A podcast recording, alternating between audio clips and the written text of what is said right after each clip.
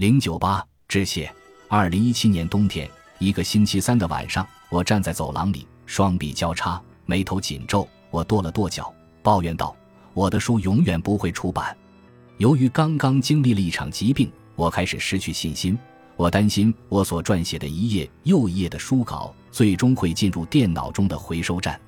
然而，第二天早上，在一次与学生的研讨会议上，我收到了一封邮件：“亲爱的菲尔丁博士。”我是 New Harbinger Publications 的采购编辑，我读了您的文章和博客，您基于正念认知疗法领域的研究和您的网站正念掌握令我很受启发。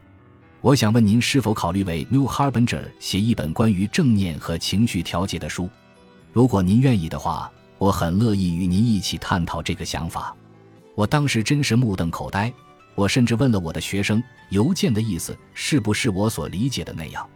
我会永远感激伊丽莎白·霍利斯·汉森给了我的这个处女座一个机会，把我领进了一段名为《成年人情绪自救手册》的探险之旅。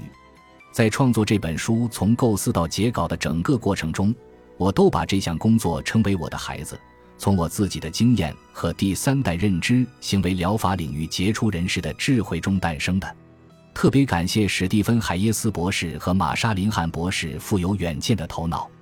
这两位博士分别是接受和承诺疗法 （ACT） 和辩证行为疗法 （DBT） 的创始人。本书的内容就是基于这两个理论展开的。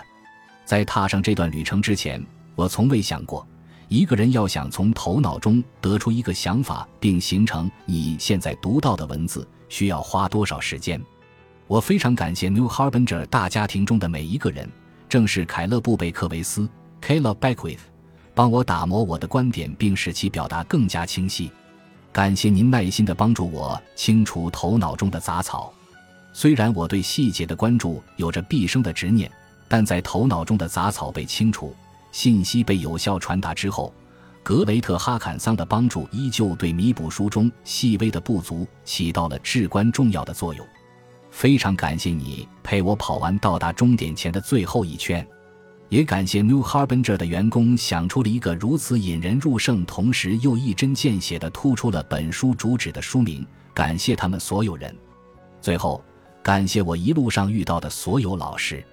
我创作这本书是为了帮助那些被困在我们大脑制造的陷阱中并苦苦挣扎的人。对于那些我曾经爱过但又无法提供帮助的人，我很感激你们教会我的东西。希望这本书能帮助更多人克服成年道路上的阻碍。